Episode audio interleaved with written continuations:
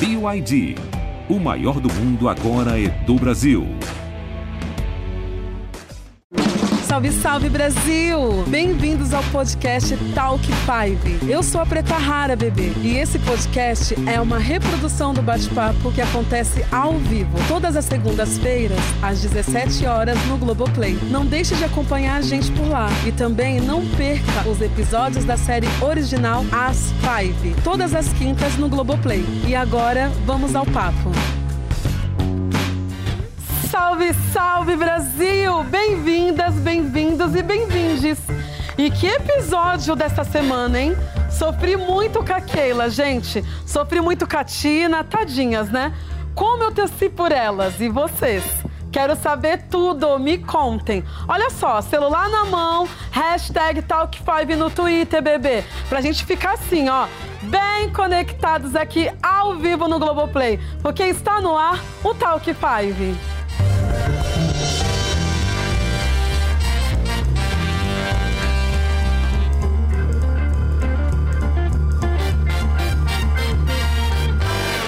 Yes, Brasil! E aí, gatas garotas?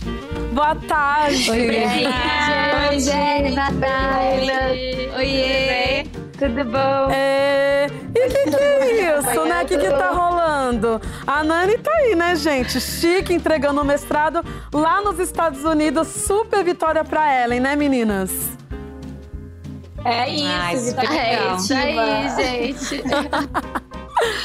Hoje eu tô de camarote pra assistir tudo, Pretinha. Ah, é? Tu acha que tu vai ficar de camarote só assistindo? Quero Cadê saber tudo, sua opinião eu perante duas, tudo. Não posso, tenho mestrado. Tentei pegando mestrado. Na gata, vou te chamar Chique. e eu quero saber tudo, tudo, tudo, porque tá babado, né? Bom, Estamos aqui torcendo pela Ellen e torcendo também pelas nossas Five, que estão, ó, penando aqui no Brasil. Vocês sofrem que nem eu, gente, quando vem aí o episódio no ar, porque vocês não assistem, vocês não assistem antes, né? Vocês assistem junto com a gente. E dá esse sofrimento, Sim, essa ansiedade. Dá tudo isso. A gente sofre e a gente sofre que ninguém deixa a gente ver antes também, né? Alô, direção. e você, Manu, Já fica todas ansiosa? As tentativas possíveis. Manu é, também fica tudo. ansiosa. Ah, eu fico, nossa, eu fico vibrando para assistir logo, porque é muito gostoso, né? Poder assistir o que a gente fez, né? O nosso trabalho, a nossa essa época da nossa vida. Então, nossa, eu fico vibrando para toda quarta-feira, meia-noite, chegar para poder logo assistir e ver o nosso trabalho. Ai, sensacional. Eu também fico ansiosa. A gente gosta. Eu, particularmente, amo ver cenas de beijo na novela, na TV, nas séries e tal. E, olha só, a gente meio que tocou essa bola no último talk, né? Falando que a Lica expôs todo mundo, falou de todo mundo, mas cadê a bonita, né, no texto? Ela não uhum. estava. E aí a gente ansiosa, né? Já cobrando, pô, mas ela escreveu o artigo e não tem nada dela agora neste episódio. Uhum. Tá aí a Samanta cobrando. E aí, gata? Você, né, falou todo mundo, tá faltando você. Então, Manu, uhum. a gente viu que a Lica ficou aí meio que revoltada de ter aí de, de se expor, né? Você acha que por quê que ela ficou assim brava? Ai, Preta, eu acho que ela exatamente por esse fato, assim, acho que ela não não quer se expor, ela não quer é, olhar para si, olhar para dentro, ela não quer encarar algumas realidades. E eu acho que escrever esse texto colocando o ponto de vista pessoal dela, né, colocando uma experiência pessoal dela, é exatamente olhar para si, encarar, ter que encarar algumas realidades, se deparar consigo mesma. Então eu acho que ela tem uma grande dificuldade com isso. E escrever esse texto com esse novo pedido da chefe e essa ideia da Samantha deixa ela totalmente indignada porque ela não quer fazer isso. Eu acho que ela acha que, ela acha que o texto está pronto, o texto está bom e ela não quer é, trabalho. Eu, assim, eu assistindo, eu fiquei pensando, será que é um pouco de preguiça da parte dela? Eu acho que tem um pouco isso. Eu acho que também tem o fato dela é, dela não, querer olhar para si, não querer encarar algumas realidades e se propor é, a proposta da chefe, para ela se concretizar, a Lika tem que se colocar no exercício de reflexão para escrever um texto sobre si, né, para se colocar no texto. Então eu acho que ela tá, ela fica muito indignada e revoltada porque ela tem uma dificuldade em fazer isso e é um pedido que ela não vai ter como escapar. Então ela se vê nessa situação e, e, e, e um pouco perdida nessa situação, né?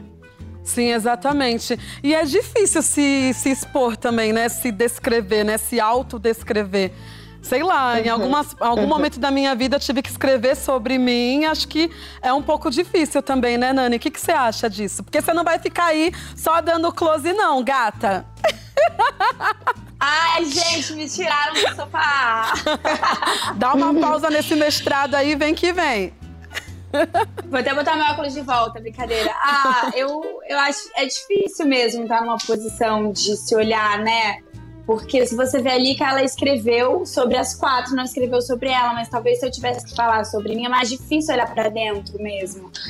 É, agora, a Manu falou se é um pouco de preguiça, eu acho que ela tá mesmo. Eu apareceu um tweet aqui, né, ali que não tá querendo olhar para a própria realidade. Eu acho que talvez não, acho que ela de repente precise de um tempo para se olhar, né, amiga? Para se avaliar, para se colocar. Uhum. Exato. É, e né? ela fala, né, que tá perdida ela chega a falar que tá perdida, né? Ela fala pra Samantha, é, eu fico tentando esconder a frustração de ser uma mina perdida. Ela falou isso para ela no começo da, da temporada. Mas falar é uma coisa, né? Se propor exercício de reflexão é outra coisa. É encarar Sim. a realidade de outra forma, né? Então, eu acho que ela fica indignada por não querer olhar para si. Mas esse é o meu ponto de vista. Eu acho que podem ter muitos outros. Sim. Perguntaram se é, ela saberia olhar pra. Pode falar. É, né? A Ellen. É, eu li também o tweet falando. Inclusive, a gente ama quando vocês mandam, que a gente entra pra conversa que vocês falam. Eu não sei, eu acho que é difícil falar. Que, acho que vou deixar isso pra vocês. Vocês saberiam falar de vocês mesmos? Vocês falariam, assim, olhariam para a realidade? Será que vocês iam conseguir escrever um texto sobre vocês? Essa é uma boa reflexão aí para ficar nesse top 5 de hoje. Pega, preta. Eita, peguei, querida.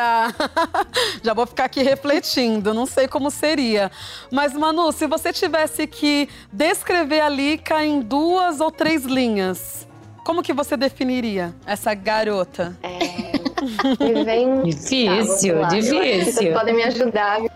Pede ajuda pras Não, amigas. Minha filha, vai sozinha. E aí, Gabi, Daphne? Boa sorte. Olha, Ana, já querendo sair fora. Eu acho ah, difícil okay. definir palavras, assim, tipo, rotulando. É, é, eu acho que esses exercícios de autoanálise, autocrítica, principalmente, eles são difíceis porque eles podem ser muito dolorosos. Sim. E aí eu acho que é disso que a, que a Lika foge, da dor de ter que enfrentar quem ela é de verdade, porque é mais fácil você ir vivendo sem sem saber. Nessa, nessa hora a ignorância é uma benção, né? Tem uma frase famosa que fala isso. Então é mais uhum. fácil, você vai indo na inércia e aí é difícil, né? Não sei, Sim. Manu, tá difícil essa pergunta aí pra você, hein? É, então, Sabe o que eu tava pensando agora? Fala, né? Eita, gente, desinvestei. Não, é porque eu pensei, eu fiquei pensando agora, quando eu comecei a me é, autoanalisar, e foi na análise mesmo. Tipo, acho que talvez isso seja uma coisa boa de tocar, porque aí é só você e uma pessoa que não te conhece. Essa coisa do texto é uma exposição para outras pessoas também, né? Então acho que talvez uhum. isso torne mais difícil ainda do que já é difícil a gente se olhar. Com outras pessoas olhando, acho que vira uma exposição maior ainda, mais difícil, né?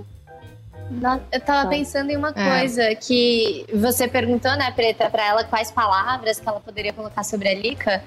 E, e a gente tá com essa dificuldade, né, de responder, tipo, o que, que a gente poderia colocar. E o quanto a Lika também não consegue se classificar e, e tá fugindo, né, dessa autocrítica, dessa autoavaliação. E aí as pessoas estavam sempre pedindo assim para ela falar o que que ela é, o rótulo, assim, Exato. no sentido da, da orientação sexual dela, né? E, cara, o quanto essa falta de autocrítica e autoanálise da Lika também pode refletir essa ausência dessa de autodeclaração, né, sobre a sexualidade dela. Eu acho que ela não tem muito. Acho que ela nunca teve muito interesse em falar sobre isso, ou, ou tipo, entender qual é esse rótulo especificamente. Ela nunca teve necessidade de, de se autodeclarar, né? Então Aí, ó, a galera comentando agora. A bolha que a Lika vive é tão grande que nem olhar para ela mesma ela consegue. Então, acho que é isso, assim, a bolha dela acaba. A, a, bolha dela acaba deixando ela num lugar que tá tudo bem se ela não se, se, se autodeclarar alguma Sim. coisa, né? Então, uhum. acho que a gente pode estar querendo muito que a Lika venha com esse, com, essa, com esse rótulo né, da orientação, mas às vezes nem ela tá afim de colocar, né? Exatamente. Uhum. É isso. E dá. Eu sinto, só pra comentar, Preta, eu Sim. sinto que é, ela tem uma dificuldade, e eu acho super legítima, assim, que é essa dificuldade de sustentar um. Se sustentar de alguma forma. Tipo, quando eu falo que ela parece, que para mim ela. Eu gosto muito de pensar na imagem do ralo, é porque isso. É quando eu falo que escoa e nada fica, é exatamente isso, sabe? É essa essa, essa sensação que ela não. Pedem para ela falar sobre si, aí ela reflete um pouco, e aí não consegue, e aí vai embora. Já tá pensando em outra coisa, sabe? É, as coisas não se concretizam, ou quando se concretizam, é, elas se dissipam facilmente, sabe? Não sei, isso me ajuda muito, eu tenho essa sensação dela. E eu acho que tem um pouco a ver com essa imagem que eu criei. Uau, total. Sei Mas lá. assim, gente, tem essa frase aí que, né, não pode passar despercebida. Terminei com a Renata. E aí? E aí, Daphne? Eu acho, eu acho que a Lika, ela é uma, ela é uma pessoa que ela é muito criativa. Ela dentro dela, ela não cabe dentro de uma coisa só. Então por isso que é difícil você definir ela. E quando a a Samantha fala isso para ela, eu acho que é um gatilho muito grande para ela ter a atitude que ela teve em relação a Samantha depois, sabe? Que é, ela, ela queria tanto aquele, aquele compromisso com a Samantha, né, Manu? Não sei se você uhum. concorda. Que quando chega a hora que ela fala assim, então tá, então eu terminei, ó. Terminei, vamos. E aí, o que, que a gente vai fazer? Nossa, Porque toda hora que a, que a Samantha uhum. cobra ela, a Lika dá uma escorregada, né? Ela dá uma fugida, mas ela quer viver aquilo, mas ela não consegue encarar, eu acho, né?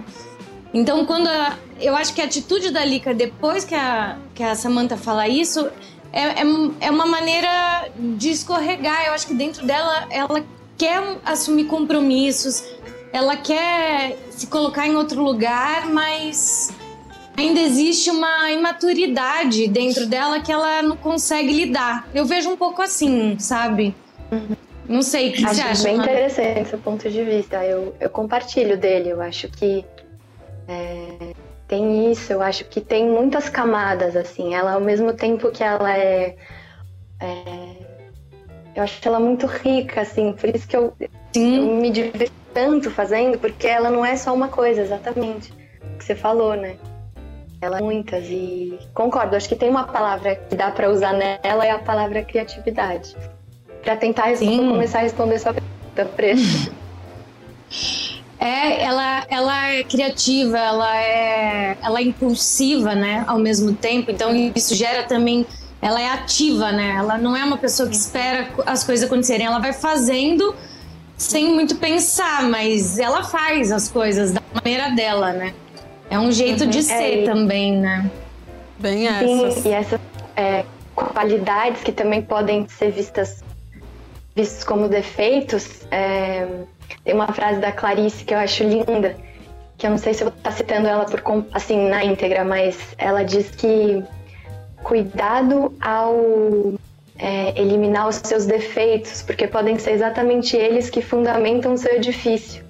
Então podem ser exatamente essas características dela que fazem ela ser quem ela é. Então é, é essa complexidade de olhar para si, entender o que, que você quer, onde estão suas forças, dar força às suas forças, né? Então Acho que é um exercício que ela poderia fazer, assim, acho que seria muito interessante e enriquecedor. Mas tem que ter coragem, né? Sim. É isso. Mas você sabe que vendo. Ô, Preta, vendo Oi. esse episódio, eu não sei, meninas, se vocês tiveram essa sensação.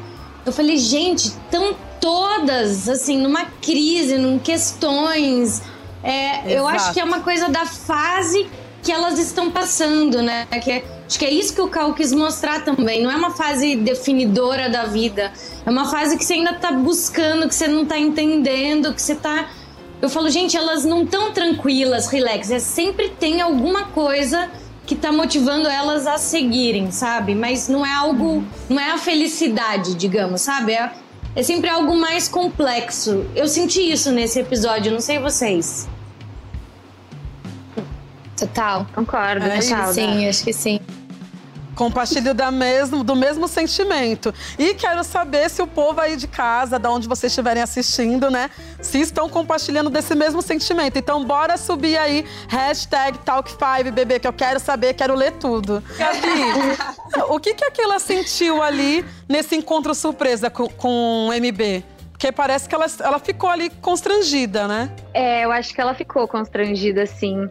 E acho que ali rola um conflito de realidades, né? Porque Total. eles se conheceram na adolescência ali, viveram um pouco realidades parecidas, apesar do MB ter estudado na escola particular e ela na pública. Mas é, é quando você se reencontra com aquela pessoa e vê, caramba, olha onde ele tá, ele tá nesse carrão, eu aqui panfletando, panfletando pra ele é um constrangimento. Eu acho que ela ficou, começou também a refletir sobre a situação que ela estava ali, né?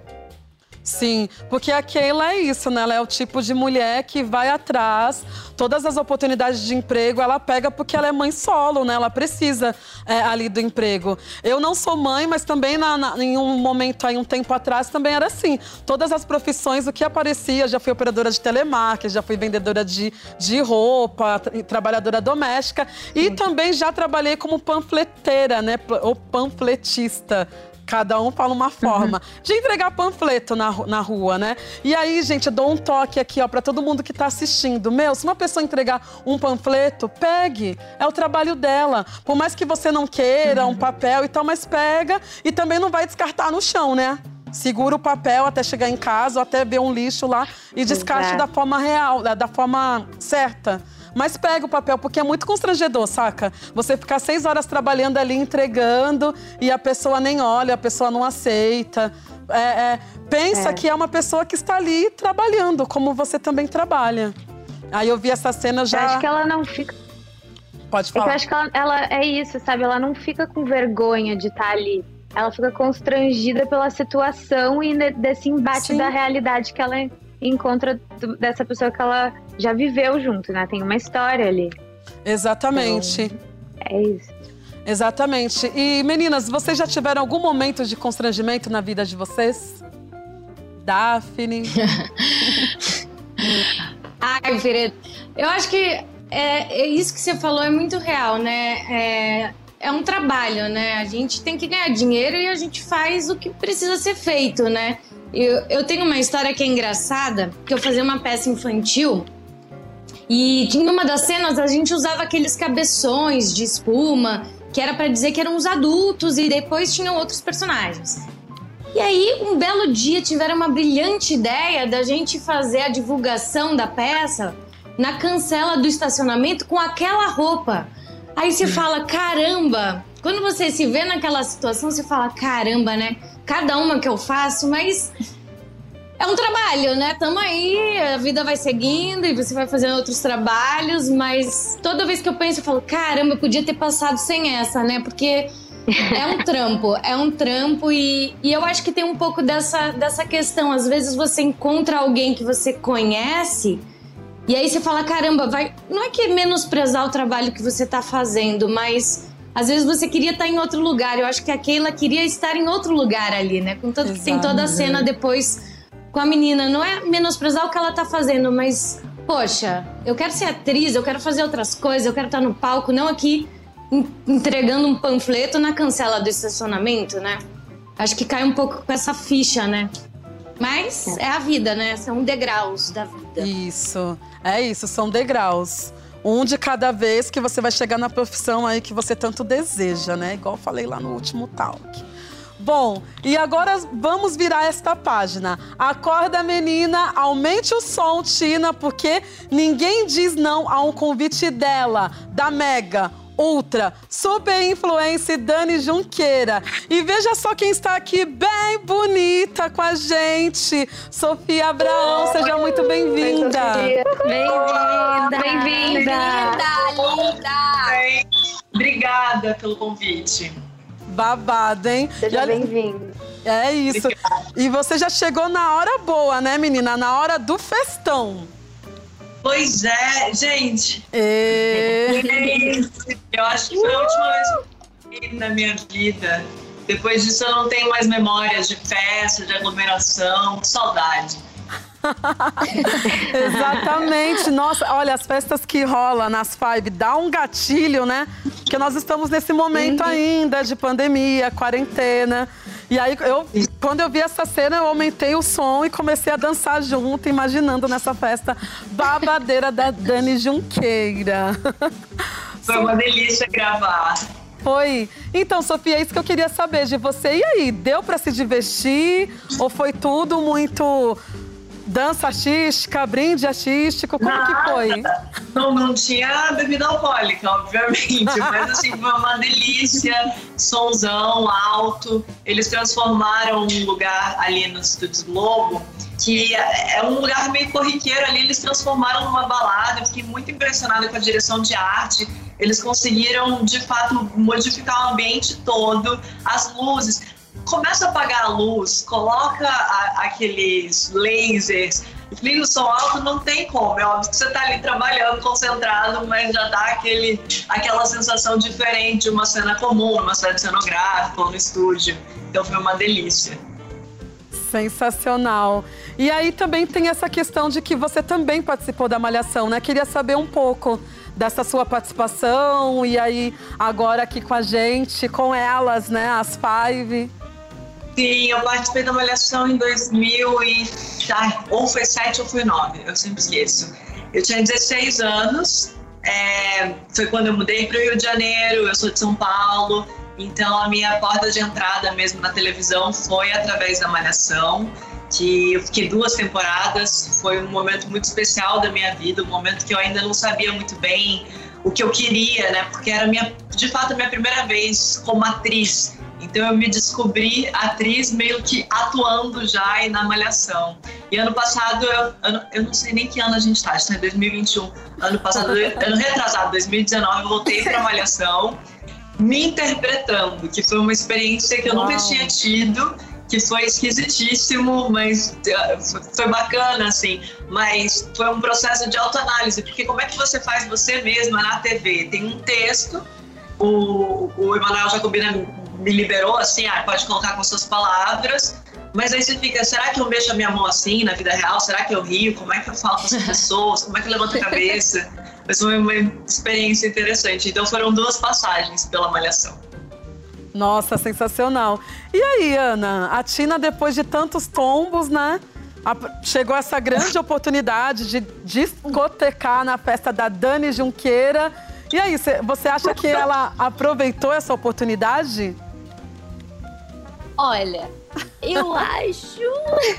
Acho que ela depois ele se passou. Uma coisa que eu fiquei muito surpresa, assim, quando eu tava estudando o texto, é que quase todas as festas que a Tina foi, né, ela se drogou geral, né? Tipo assim, ficou bem louca em todas as festas.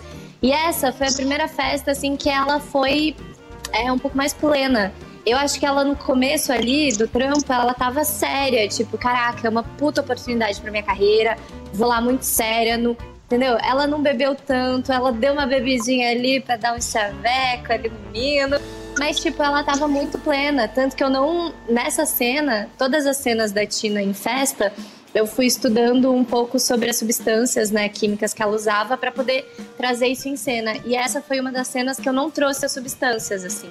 Eu deixei ela um pouco mais sóbria, um pouco mais concentrada no trabalho. Então, Eu acho que no começo ela tava ali, tipo assim, vamos fazer direitinho, mas depois ladeira abaixo. Né? Mas você acha que ela se empolgou demais? Faltou pé no chão pra ela? O que, que você acha? Cara, eu acho que. Eu acho que a Tina tá muito sem foco, né, tadinha? Ela tá querendo fugir de tudo, ela tá.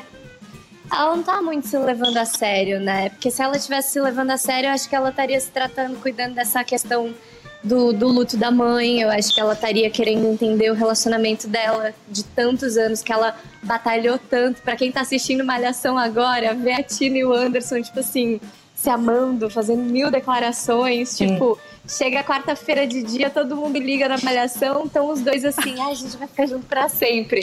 Aí liga quarta-noite no Globoplay e é tipo os dois se separando, né? É uma coisa muito louca. Então acho que a Tina, se ela realmente estivesse se levando a sério, acho que ela estaria querendo entender melhor as coisas da vida dela. Então, acho que ali ela tava meio inconsequente, sabe? Tipo, ai, terminei o trampo, arrasei aqui, brilhei na festa da Dani Junqueira, dei meu nome. Agora, foda-se, vou curtir a noite. E aí, curti um pouco demais. Curtiu, né? Foi babada essa festa aí. Bom, as redes sociais podem ser muito cruéis, né? Um passo em falso, um tropeço ou um escorregão ou nem isso. E lá vem ele, o cancelamento. Ou coisa pior, às vezes basta um beijo na boca errada, quer dizer, na boca, por exemplo, sabe de quem? Na boca certa, né? Desse lindo aqui, Rafael Vitti. Seja muito bem-vindo.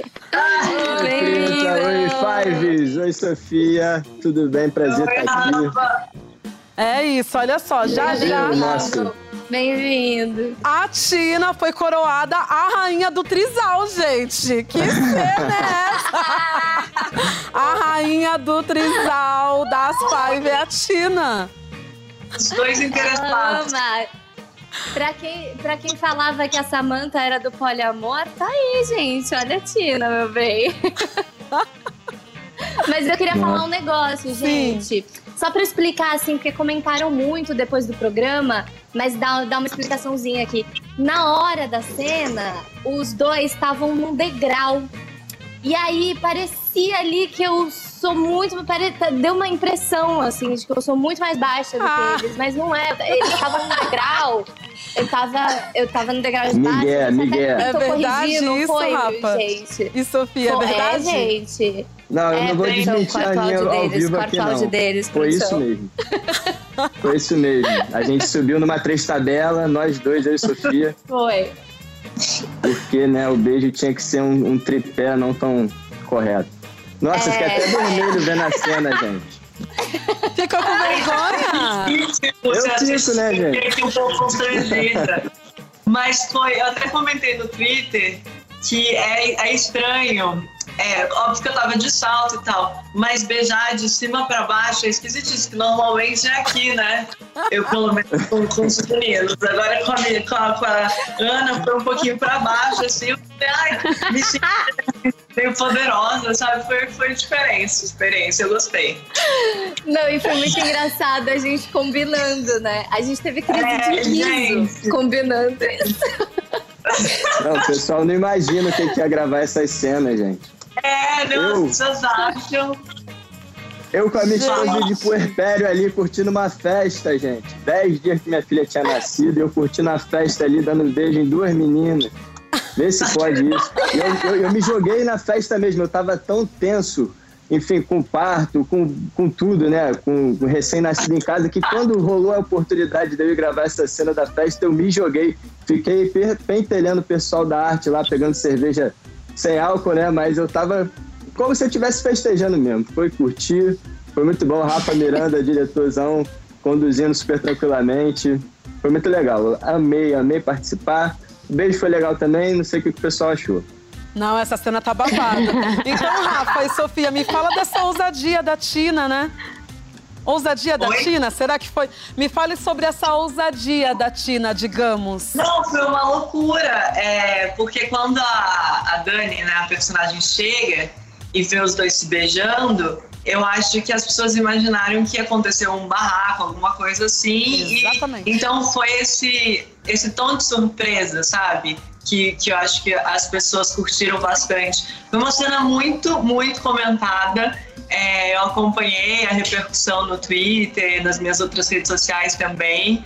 A galera gostou. A, a Ana falou, a primeira vez que a gente foi ensaiar, deu uma crise de riso, porque é aquela situação, as pessoas assistem e falam, nossa, como é que deve ser? As pessoas se envolvem. Gente, é uma situação no mínimo engraçada, né? Você tá ali combinando, ó, vou beijar você primeiro, vou beijar você primeiro, daqui a pouco eu puxo a cabeça dos dois, aí a gente beija, separa um pouquinho. É muito técnico. E aí a é gente muito. deu risada, mas depois foi pra valer e a galera gostou. É, que a gente fica pensando completamente na, na, na questão estética, né? Tipo, Sim. tem câmera, tem luz, tem o degrau que vocês estavam, tem toda a coisa né, da iluminação, não sei o. Então você fica pensando assim em um milhão de coisas, a galera deve assistir e falar, nossa, que delícia, devem, deviam estar tá curtindo horrores. A gente tava assim, né? Combinando a movimentação. É tudo muito ensaiado, né? Senão fica feio, é. porque é, a gente tem que prestar atenção na câmera, senão, ah, um, um beijo triplo, um trisal. Às vezes não fica fotogênico, né? Então é tudo muito ensaiado. Uhum. A, hora, a, hora, de cada coisa ali na cena, tudo muito dirigido. Exatamente. E, gente, a Tina bom foi que quem assistiu olho? achou uma delícia, né? Pois é, a galera, a galera achou que foi quente. Como Ana não é. ouvi? Não, disse que, que bom que a galera pelo menos achou uma delícia o beijo, ah, né? Que era isso sim. que a gente queria, que ficasse bonito pra quem assistiu achar uma delícia, né? Com certeza, deu uma esquentada. Deu lá em casa, falei, nossa, gente, porque é isso que a Sofia falou, né? Eu achei que ia rolar um barraco, entendeu? Eu falei, meu Deus do céu, agora vai rolar a briga. E aí depois ela vem e participa. Eu falei, gente, que coisa moderna. Preta Rara, tu tá dormindo aí, bora, né? Se atrasar. Mas o que eu queria saber é que eu não gostei daquelas mensagens do povo lá na internet fritando a Tina, chamando ela de fura-olho, gente. E aí, o que, que vocês acham, Sofia e Rafa? Pois é, nessa situação em particular, as pessoas de fora não sabiam né, da relação dos dois blogueiros. Então, pareceu que de fato a Tina estava ali furando o olho e isso é perigoso, né? Inclusive, isso é muito perigoso é, para a gente, quanto público, julgar outras pessoas. A gente não sabe qual é a verdade das pessoas, o que, que elas estão passando em casa, quais são os acordos, os combinados. Então, esse é mais um exemplo de uma coisa que a Tina não estava fazendo nada de errado, pelo contrário, estava se divertindo, estava participando, só que as pessoas não sabem o contexto geral e acabam julgando quem tá ali de frente para as câmeras. Exatamente. Exatamente. É, porque até quando, quando a Tina começa a beijar o Ariel, né, eles trocam uma ideia, ele fala, tipo, relaxa aí, ela... A Dani também tá lá curtindo a festa, né? Então, eu acho que a galera é, a nem sabe, agora... sabe da história. É, a gente tem que ver agora como é que o Ariel e a Dani vão se pronunciar, né, em relação a isso. Exatamente. Próximos capítulos. Deixou no ar, hein? Aí deixou no ar. A Brenda Rara vai ficar louca. Ela, ela deixa né? Nossa, toda vez que solta esse negócio de ai, mas vamos ver como vai ser, eu fico. Ah! Porque eu assisto, óbvio, né, gente? Fico ansiosa pra saber. Só que assim, Ana. A galera. Ana, fiquei, com, fiquei sem entender uma coisa aqui, né? Vamos voltar um, um, um episódio antes. A Tina tava aí num episódio filmando a vida dos outros, né? Inventando historinha e tal, se posicionando da forma que ela achou lá melhor. E aí, quando acontece isso, ela tem toda lá os 50 mil seguidores, 50 mil e poucos seguidores que ela tem, e ela não se defende nas, nas redes sociais, deixa as pessoas acreditarem naquela única naquela ação ali como se fosse a única verdade. Isso eu fiquei em casa. Gente, mas peraí. O que que tá acontecendo o hambúrguer? Não entendi essa parte. Não, mas acho que foi o, o, o, primeiro que aconteceu foi o famoso karma, né? Porque no começo do episódio ela expõe lá a Cacau 386. A Cacau 386 recebe um monte de hate. Aí chega no fim do episódio, a Tina recebeu o hate de volta, né? Até comentaram aqui no tweet, tipo, ai, a Tina não merecia ter recebido todo esse hate. Eu também acho que ela não merecia, porque não foi traição. Mas assim, foi o karma, né? Ela botou a outra menina na fogueira recebeu tudo de volta. Mas assim, eu acho que ela não respondeu porque, real, a Tina acho que tá sem energia, entendeu? Ela tá tipo. Ela não tá bem, cara. Daí ela foi lá, foi curtir a festa, recebeu todo esse hate, ela já tá sem energia até para responder. Acho que agora ela tá realmente, tipo, indo pro fundo do poço mesmo. Inclusive, uma coisa muito legal que o Rafa Miranda fez na direção dessa cena foi que ela tá no celular e, e ele tava marcando pra gente sempre cair na parte do que a Tina recebe todas as mensagens de hate e fala merda quando o carro entra no túnel. Então é muito legal, porque é tipo pra mostrar que agora ela, a Tina tá, tipo, ladeira abaixo mesmo, assim, tá na, na merda mesmo. Exatamente. E por isso que a gente tem que tomar muito cuidado, né, cara, com as coisas que apareçem na internet, aparecem na internet. Muitas das vezes as pessoas nem têm certeza do que é e saem compartilhando e tudo mais. E aí, Sofia, você tem Sim. bastante seguidores na internet, né? Como que você lida com isso? Com os haters? Com notícias que saem sobre você que não são verídicas, não são verdadeiras? Bom, eu tive a sorte até agora, é, enfim, sorte mesmo, porque essas coisas de hate são meio aleatórias muitas vezes, né? Mas eu não tenho muito, não sofro muito ataque. Eu sinto que quando eu me posiciono um pouquinho mais firme sobre a situação política do país, sobre a situação, enfim, que a gente está vivendo nesse momento, os haters aparecem um pouco mais. E normalmente são ataques infundados. Eu acho que me atingiria mais se fossem ataques em relação ao meu trabalho, à minha pessoa, à minha personalidade. Aí eu acho que seria uma coisa para não para ficar triste, mas para reavaliar. Agora, quando são ataques bobos assim, que não querem dizer nada, que não representam a realidade, aí paciência. Você lê, às vezes dá até risada, mas eu já fui muito mais frágil do que eu sou hoje. É um processo, né? Antigamente eu também buscava tudo que falavam de mim nas redes sociais. Hoje em dia eu já tenho essa noção que não é bom, não é positivo ler tudo, obviamente. É, tem coisas que são muito subjetivas, por exemplo, gostar do teu trabalho ou não. Tem gente que gosta, tem gente que não gosta, então é o tipo de coisa que você não controla muito bem. Então, acho que se afastar um pouco das redes nesse momento é importante. Mas é óbvio que depois desse episódio eu não só não me afastei, como mergulhei no Twitter, procurei nosso nome, cacei tudo e a discussão foi bem boa. Exato. E Rafa, você lida com isso também? Tipo, as pessoas Ai. querendo ensinar como que você tem que criar sua filha, interferindo na no seu casamento. Porque é, tem uma galera que não, é, não entende muito essa questão de redes sociais, né? A gente acaba mostrando uma parte da nossa vida e aí as pessoas querem interferir no que a gente mostra. Você passa por isso, Rafa? Ah, eu acho que todo mundo que decide se expor na, em rede social acaba passando por isso, né? É, eu, assim como a Sofia, fui criando uma casca para isso. Já foi muito mais difícil lidar com comentários e opiniões, né? Eu, inclusive, não faço mais parte do Twitter há bastante tempo por conta disso, assim. Eu percebi que o momento isso não estava me fazendo bem, sabe? É, a gente lê muitas coisas legais, a gente lê muitas coisas de pessoas também muito amarguradas, enfim. É, eu não gosto, particularmente. Eu sempre usei minha rede social de maneira espontânea, assim, sabe? Sem ficar pensando muito no que, no que eu vou postar e, e tal. Eu geralmente posto o que eu tô vivendo mesmo. Mas eu acho que é normal, né? A gente que, que trabalha com a exposição, a gente tá sujeito a isso, né? Ah, ah, mas é só ignorar, né? Eu tento não ler, porque pra mim é difícil ignorar. Se eu ler alguma coisa que me pega, eu não gosto, assim, sabe? Por mais que eu já tenha criado essa pequena casca, seja um pouco acostumado. Exatamente. E meninas, como que vocês lidem com, lidam com isso? Manu, Gabi, Daphne, Ana, Nani.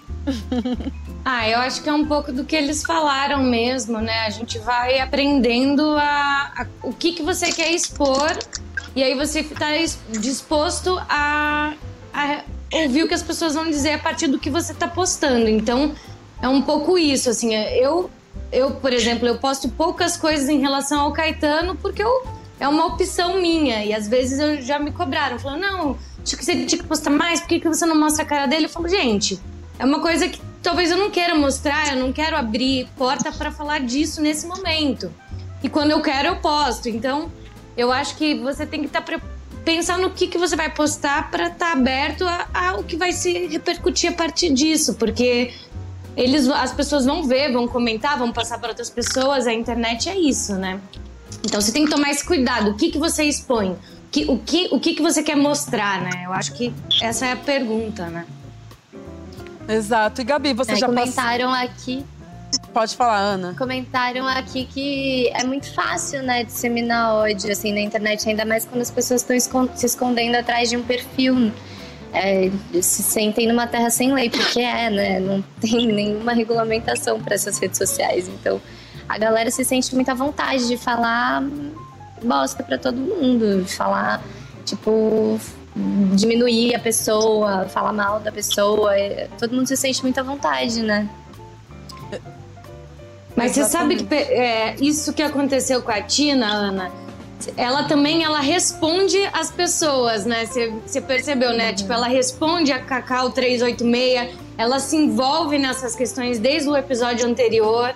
Eu acho que isso também é uma atitude que ela tem, por isso que as pessoas também agiram com ela dessa maneira, né? De, tipo, é, falar qualquer faz... É, né? ela não faz como a Sofia falou, como o Rafa falou, né? Ela não faz de não buscar esses comentários, de não ler, ela fica lá sofrendo, lendo tudo. Gente, é muito envolvida, né? Alimentando aquilo também, né? Ela alimenta aquela, aquela conversa, aquele, aquela crítica, né? Uhum. Enfim, é uma maneira também, mas. É, muitas coisas. É Tem que fazer muita terapia para encarar dessa maneira, né? Sim. É. E Gabi, como é. que você lida com isso, Gabi? Ah, eu, eu sou assim, eu tento também ficar mais distante, assim, o Twitter é um lugar onde eu entro às vezes para ver alguma coisa, retweet alguma coisinha ali, aqui. Toda vez que eu entro lá, as pessoas falam, nossa, Gabi, você é por aqui. Porque é isso, assim, eu às vezes sinto que pode ser um lugar muito cruel e aí eu não tô muito disposta a passar por isso. Eu prefiro ficar mais na minha. Eu uso muito mais o Instagram e no Instagram eu também compartilho o assim, o que eu me sinto à vontade, eu não compartilho tudo da minha vida. O que eu acho que também é orgânico e o que é genuíno, assim. Exato. Então é essa relação que eu escolhi ter agora. Sim, e você, Nani? Ai, gente, eu penso que gente para falar mal vai ter, entendeu? Não precisa ter motivo. Quer falar mal, vai falar mal. Quer disseminar ódio, vai disseminar, sabe? Assim, eu tento olhar para as coisas boas, porque às vezes tem 200 comentários e aí são 198 positivos e dois falam mal de você. Eu tento não olhar muito para esses dois, sabe? Assim, eu tento ficar no 198 e agradecer e pegar esse amor. Porque vai falar mal de qualquer jeito, aquilo que a Sofia e o Rafa falaram, as meninas também, né? Às vezes as coisas são meio relativas, você vai fazer o quê, né? A opinião do outro, você tá de alguma forma exposto. Então, o que eu procuro é focar no lado do bom, inclusive no Twitter. Às vezes eu me afasto, às vezes eu volto, eu procuro ler coisas que vão me fazer bem, porque não dá pra você agradar todo mundo, né? Assim. Agora, se for uma coisa pesada, eu já vou logo, já dou uma intimidada. Falo, ó, oh, cuidado com o que, que tá falando, né? Uhum. Vamos botar aí na lei, isso aí tem punição, se liga que você vai postar, porque você tem que ter responsabilidade sobre isso. Exatamente, até pelo fato de que a internet não é terra sem lei, né? Existem leis aí para os crimes também de ódio com relação à internet. E Manu, será que é por isso que você é um pouco mais afastada das redes? Fiquei curiosa agora. É parte disso também? É uma escolha de, de tentar colocar minha energia em outros lugares, sabe? É, eu uso as o Instagram, que é a rede social que eu tenho, para divulgar meus trabalhos. Assim, eu, eu, eu tenho isso em mente e eu uso para isso. Então, é, eu me coloquei um pouco essa, sei lá, regra, digamos assim, porque eu, eu sinto que tem um poder de captura muito grande. Então, eu não quero, eu tento. É, entrar o menos possível porque eu sinto e eu sei que me captura muito e eu, eu, não, eu, não, eu não gostaria que a minha energia fosse é, sugada é, para isso, sabe? Tem, eu, tem uma frase do Pedro Cardoso que é maravilhosa, que ele fala assim: as redes sociais te dão a ilusão de que você tem uma influência na sociedade. E eu acho um, um, um, um questionamento muito interessante. Eu me faço esse questionamento. Se quando eu abro a rede social, quando eu posto alguma coisa, em algum lugar em mim eu tô postando achando que eu. É, que eu tô. Tenho uma prepotência de achar que eu tô mudando o mundo. E como eu disse no, no toque anterior, eu acho a rede social muito importante, muito potente no lugar de denúncia, né? As informações muito fácil e muito rápido. Então, a consciência que a gente cria, a consciência que a gente tem do que está acontecendo no mundo, através da rede social, é muito importante. É, então, esse lado eu acho muito incrível. Agora, eu acho que toda moeda tem duas, duas faces, né? E, e ao enxergar isso, eu tento me, me proteger da melhor forma que eu consigo. É muito pessoal e eu acho que com a sua experiência e a gente tem que respeitar. Né? Exato. Bom, Perfeito. É isso, gostei. Mas olha, eu vou dizer uma coisa. Eu vou, Sim, eu vou dizer uma coisa rapidinha, Preta, juro. Eu aprendo pra caramba no Instagram da Ana, que ela sempre posta muitas coisas interessantes. A Nani também. É legal, assim, eu acho que elas conseguem usar essa ferramenta, assim, para informar coisas que elas querem dizer, não só expor elas, né? Mas elas expõem coisas, coisas que elas acham oportunas, né, de serem ditas. Então é muito uhum. legal.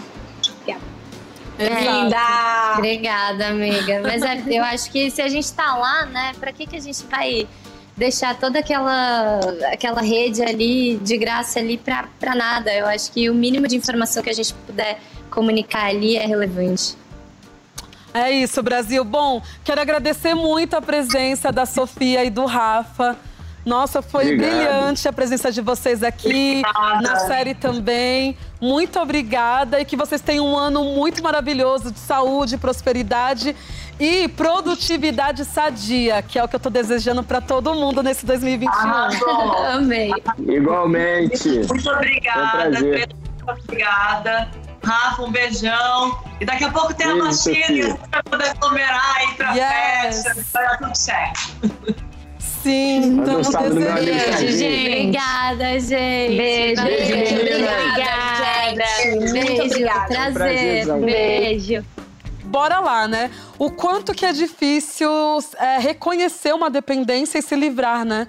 Existem várias pessoas que têm diversas dependências e aí algumas pessoas ficam criticando, ah, mas por que fulano não larga de fazer isso? Por que não para com aquilo? Como se fosse uma chavinha, né? Você liga e desliga. Mas é, um, é todo um processo de se reconhecer dependente e depois que você se reconhece, para largar o vício e tudo mais. E aí essa cena me chamou muita atenção sobre isso e também a entrega da Benê, né? A Benê tá ali, sempre disposta a ela tá reconhecendo, né, que o, o tem essa dependência e ajudando ele todo esse processo. Você vê também dessa forma, Daphne? É, é, eu acho que até então, né, na série, a gente até falou sobre essa coisa da dependência, da pornografia, mas até então não ficava tão claro o quanto isso era forte pro Nen, né? Tipo, quanto isso mexia com ele a ponto dele não conseguir parar de ver, né? Então, agora faz muito sentido ele falar que ele estava vendo pornografia. Você entende que não.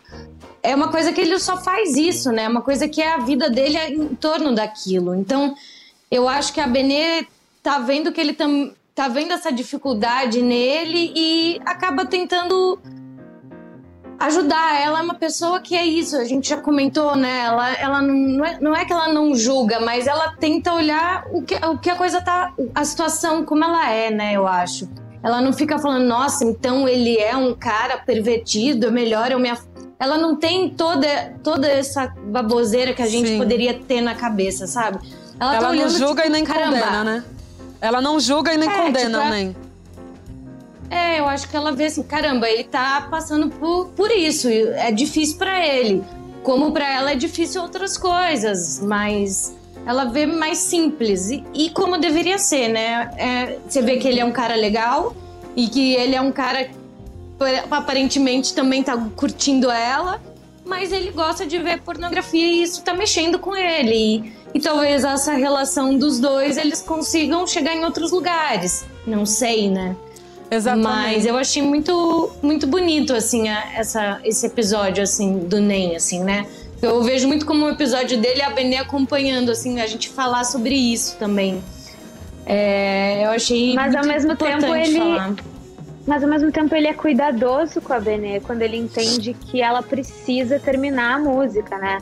Que a Daphne Sim. vai poder falar melhor do que eu sobre essa a relação dos autistas com as coisas inacabadas ou com horas marcadas, que fica uma angústia que ela precisava terminar e ele consegue também entender essa necessidade dela e e aí eles acabam ali na igreja, né? Muito bonito isso também. Eu acho que não é só do Ney, não, é da Benê também, tá? Não, Mas eu acho, é verdade, eu é acho verdade. muito legal. isso. Eu acho muito legal isso que você falou, né, Daphne? Que, tipo, a maneira da Benê ver essa situação do NEM, na verdade, é a maneira que todo mundo deveria ver essa situação, né? Tipo, com, com uma sensibilidade, entender que é uma questão. Porque, tipo, sei lá, se tem uma pessoa. Uma pessoa que tem, sei lá, câncer, você não vira pra ela e fala, ai, para de ter câncer. Levanta da cama É, e para de tipo, ter câncer. Não falam isso, sabe? A mesma. E, tipo, quantas é, questões psicológicas as pessoas tratam dessa maneira, né? Uma dependência, uma depressão, uma questão de ansiedade. As pessoas têm essa facilidade de virar e falar: ai, sai daí, para com isso, para de ter isso. E, tipo, não, né? Tem- a gente tem que enxergar como uma questão, assim como a Benê tá tendo esse respeito, a simpatia de olhar como uma questão é, essa situação do Ney, né? Isso é muito legal. Acho que todo mundo tinha que ser assim como a Benê, né? Sim, é de uma É, sensibilidade, total. né? Todo mundo é isso, todo mundo tem que aprender com a Benê. Gostei. Cara, a Keila é muito, tipo, se for trocar o nome dela, pode chamar ela de perseverança, né? Porque é uma pessoa que persiste e insiste. E aí eu consigo, eu me vejo muito em várias questões, assim, da, da Keila. E uma coisa que eu fiquei, assim, também um pouco triste quando ela fala que ela é atriz e ela abaixa os olhos, né? Tipo, como. Tipo, eu sou atriz, mas não tô no lugar onde eu gostaria de estar. Você também sentiu isso com essa frase, Gabi? Agora que você falou isso, eu acho que ela. Antes eu achava que era só ela falando uma coisa que ela queria acreditar, sabe? Mas eu acho que no fundo ela sabe que ela é. E que ela quer ser reconhecida, talvez, sabe? Antes eu achava que era uma coisa meio. "Tô- Vou falar essa mentira várias vezes pra ver se ela se torna verdade, sabe? Sim. Mas agora que Uhum. falou isso, talvez eu acho que no fundo ela acredite de verdade que ela seja. E tá só esperando a hora que, que ela vai decolar, não sei. Sim. Se É, em casa, comigo, é, assistindo lá de casa, na minha cama mega confortável. foi isso que eu. Foi a sensação que eu tive, assim, sabe? Ela sabe que ela é atriz, cara. Mas ela ainda não está no lugar É. onde ela gostaria de estar. Então, por isso que ela fala assim: é, sou atriz e baixa o semblante, né? Baixa o olhar, assim. E aí me deu uma dorzinha, assim. Tipo, eu falei: caramba, gente, quantas pessoas estão nesse mesmo lugar, né? Que sabe que são, mas ainda não estão no lugar que realmente desejam e tal. E tem uma outra questão que ela contou uma mentirinha ali pra menina, né?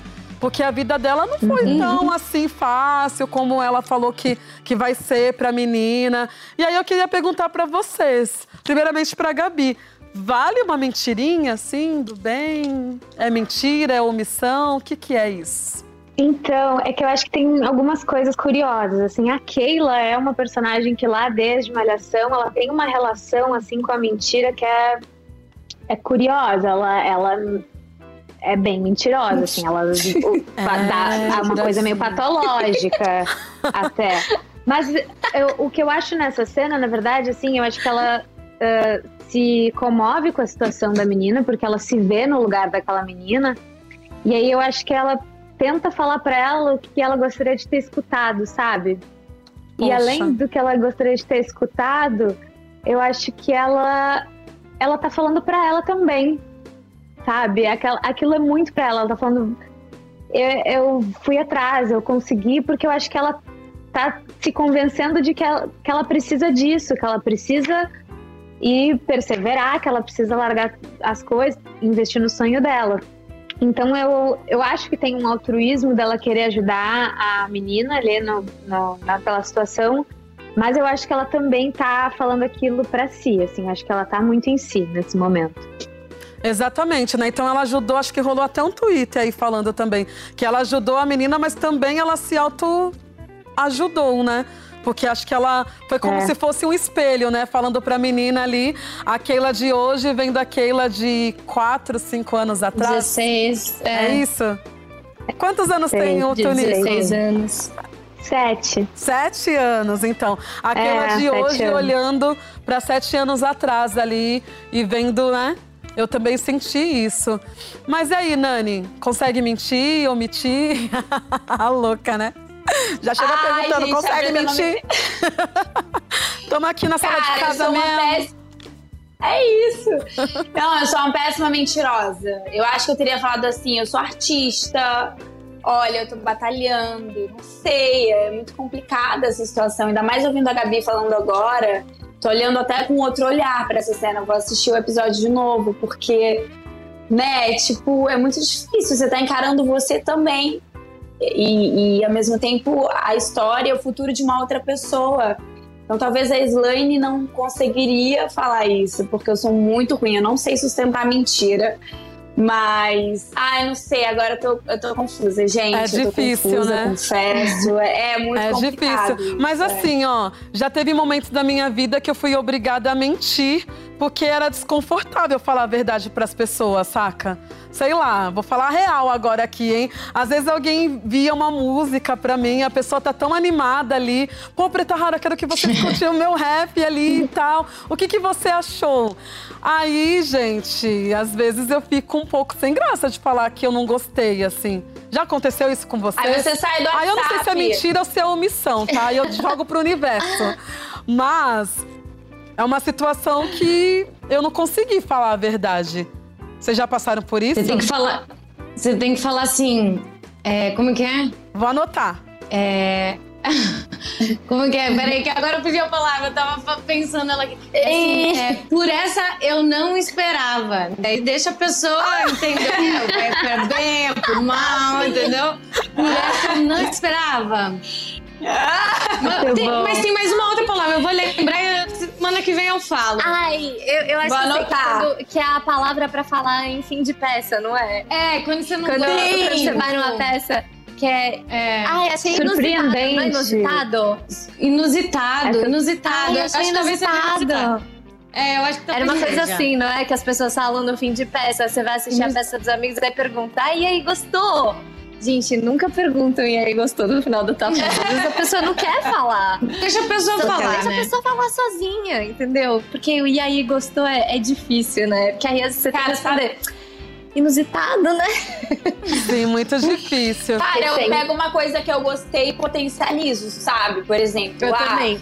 gostei do figurino. Nossa, esse figurino muito incrível, cara. Eu também assim. faço isso. É, eu Fica buscando, É né? boa. Entendi. Boa, É, boa. Exatamente. Gente, olha só. É, eu sempre falo aqui que o nosso programa é um programa de utilidade pública, né? Então, eu queria trazer um assunto aqui para saber a opinião de vocês de algo que é importante sobre, sobre que a Argentina ela acabou de aprovar a legalização do aborto. E aí eu queria saber qual a posição de vocês sobre isso. Nani, Manu, Gabi, Daphne, Ana. É, eu acho que a questão do aborto legalizado é uma questão de saúde pública. Eu acho que vai muito além do se é a favor ou contra, porque a realidade é que ele acontece. E nessas circunstâncias em que ele acontece, fora da legalidade, é, ele acontece de uma maneira muito perigosa, onde normalmente as pessoas que são prejudicadas são as mulheres que estão em situações mais vulneráveis, mulheres com menos poder aquisitivo. E isso é um problema ah, de, de saúde pública mesmo, porque assim, se acontece alguma questão, essas mulheres podem ah, não ter mais uma vida reprodutiva saudável podem chegar até a óbito. Então a gente não pode ignorar que isso é uma realidade. É, eu vi que a Coreia do Sul legalizou, né? Também, junto com a Argentina. E achei isso incrível, porque eu acho que como humanidade, como né, mundo, a gente evolui, anda para frente. Mas ao mesmo tempo, eu acho que ter a Argentina, um país tão próximo ao nosso lado, junto com o Uruguai, com o México na América Latina, são grandes exemplos de como a gente pode tornar a vida das mulheres no nosso país mais tranquila, menos dolorida, porque não é. A gente não pode ignorar que é um fato que o aborto acontece, né? Essa é a, é a, minha posição. Exatamente. E lembrando, né, gente, que o aborto, a legalização do aborto não é sobre é, incentivar mulheres a abortar. Num, se o aborto fosse legalizado no Brasil, por exemplo, talvez a cena da Keila conversando com a menina fosse a mesma. Talvez ela não falasse para a menina, ai, vai lá abortar. Ela não falaria isso, porque não é uma questão uhum. de opinião, não é uma questão de, de gosto, não é uma questão de você incentivar é. pessoas a abortar. É um processo cirúrgico, é um processo médico, é um processo de saúde e que ninguém está querendo que, ninguém está desejando que outras mulheres passem por isso. Mas é uma questão de você poder escolher é, não colocar a tua vida em risco, porque a grande verdade é que as mulheres abortam. Elas acabam é, fazendo isso de maneira muito violenta. Por exemplo, o símbolo do, do, da, da luta pela legalização do aborto na Argentina era um cabide. Porque muitas mulheres utilizam esses objetos. Aqui tem muitas mulheres no Brasil que utilizam agulhas de tricô, que utilizam o que tiver para poder abortar. Então, vocês percebem o quanto isso é violento para o corpo de uma mulher? É, e eu acho que a legalização é sobre evitar que as mulheres passem por esse tipo de violência e tenham um aparato estatal, que tenham um, uma, um conforto do Estado ali garantindo isso. E, tipo, só um adendo, assim, a legalização do aborto na Argentina, principalmente, a gente pode usar de exemplo, não é mesmo sobre incentivar as mulheres a abortar, principalmente porque foi, ao mesmo tempo, sancionada uma lei que, se eu não me engano, é, ela se chama Seguro de Mil Dias, que é para garantir que as mulheres que escolham não abortar tenham amparo do Estado, pelo menos nos primeiros anos de vida daquela criança. Porque é isso que o Estado tem que fazer. O Estado tem que garantir que, se ela quiser ter o direito ao corpo dela, à saúde dela, à segurança dela, que ela aborte com segurança. E se ela não quiser, que ela não precise sofrer ou colocar uma criança no mundo com, em sofrimento, com, sem garantia de, de, de comer, de viver bem, né, pelo, pelo menos nesses primeiros dias. Então, para vocês saberem, a legalização do aborto não é sobre incentivar mulheres a abortar, é sobre o Estado cumprir com o dever dele, que é de garantir a segurança e a saúde das pessoas. Exatamente. Eu ia falar isso, Ana. A gente tem que pensar por que, que aquela mulher quer abortar, por que, que ela quer decidir isso para a vida dela, quais as condições que ela tem da vida que ela não vai poder ter aquele filho, qual a condição que ela tem para criar aquela criança ou não tem. É, essa é a decisão, porque na verdade o Estado deveria dar segurança para as mulheres terem os seus filhos, conseguirem trabalhar. E muitas vezes as mulheres não têm essa condição, não têm um pai, não têm uma família, não têm uma rede de apoio. Que no caso da, daquela ela teve, teve o pai, teve o Tato que ajudou ela, todo esse Adores que ajudou a Keila nos primeiros anos, as amigas. Mas tem gente que não tem e aí decide fazer um aborto de uma maneira totalmente é, que não é segura, totalmente perigosa, porque não tem condição. Então acho que a gente tem que pensar por que aquela pessoa quer abortar essa vida, essa criança que nem nasceu, uhum. mas quais as condições que ela teria para criar? Como que seria esse ser humano se ele fosse criado a partir de, entendeu? Com esse pensamento, tipo, quais se eu não tenho condição nem para cuidar de mim, como é que eu vou cuidar de um ser humano? Quem, como é que vai ser então você vê tantas famílias cheias de filhos, com situações muito complicadas. Não quer dizer que elas vão abaixar, mas cadê o Estado para apoiar essas famílias que não têm essas condições, né? Eu acho que é exatamente um pouco acompanhando isso que você falou. Tem que ter esse acompanhamento, não é só legalizar ou não legalizar o aborto, né? Exato. Uhum. E tem é, uma questão sim. também sobre o que a Aninha estava falando de não ser um incentivo a que as mulheres abortem, existem alguns países uh, em que o índice também do aborto diminuiu do aborto. depois da legalização. Uhum. Então Exatamente. é sobre isso, sobre dar a oportunidade da mulher decidir o que ela quer fazer com o próprio corpo dela. Né? Principalmente porque quando vem a legalização, existe todo um aparato psicológico, um suporte psicológico que dão. Então, existe. É, a, a legalização do aborto não é sobre dar a pílula, uma pílula para poder tirar. Não é isso, gente. As pessoas simplificam a situação. É muito mais sobre você dar colocar o Estado responsável ali sobre questões psicológicas que que estão em volta de, desse aborto, questões psicológicas que estão em torno dessa criação de um novo ser humano, né? Ali, uhum. amparo é, até econômico, né? Para você poder escolher criar essa criança ou não. Então, é sobre tudo isso, né? Não é só sobre é, abortar. É sobre tudo que está em volta dessa decisão, né? Sim, até pelo e é fato é de que. também. Pode falar, Manu. Desculpa, Preta. Pode falar. Pode falar, Manu. eu, é, eu acho que um Estado que proíbe o aborto é um Estado que silencia as mulheres. É, e, e num contexto de sociedade patriarcal que a gente vive, é, é muito complexo. Porque tem um tweet aqui que passou no, quando a, a Aninha estava falando que o, a, o aborto é, ele, o, o, aborto tem cor e classe. Né? Quem é, faz aborto, quem precisa fazer um aborto, não tem condições de fazer e precisa é, recorrer a alguém que faça, mas que não é exatamente uma, um lugar com toda a questão sanitária, com toda a questão do apoio psicológico que a mulher tem que ter. É, então é muito importante pontuar, que é o que as meninas já falaram, que o aborto é proibido, mas ele é feito. E quem não morre, a gente sabe. Exatamente. E quem morre, a gente também sabe. É.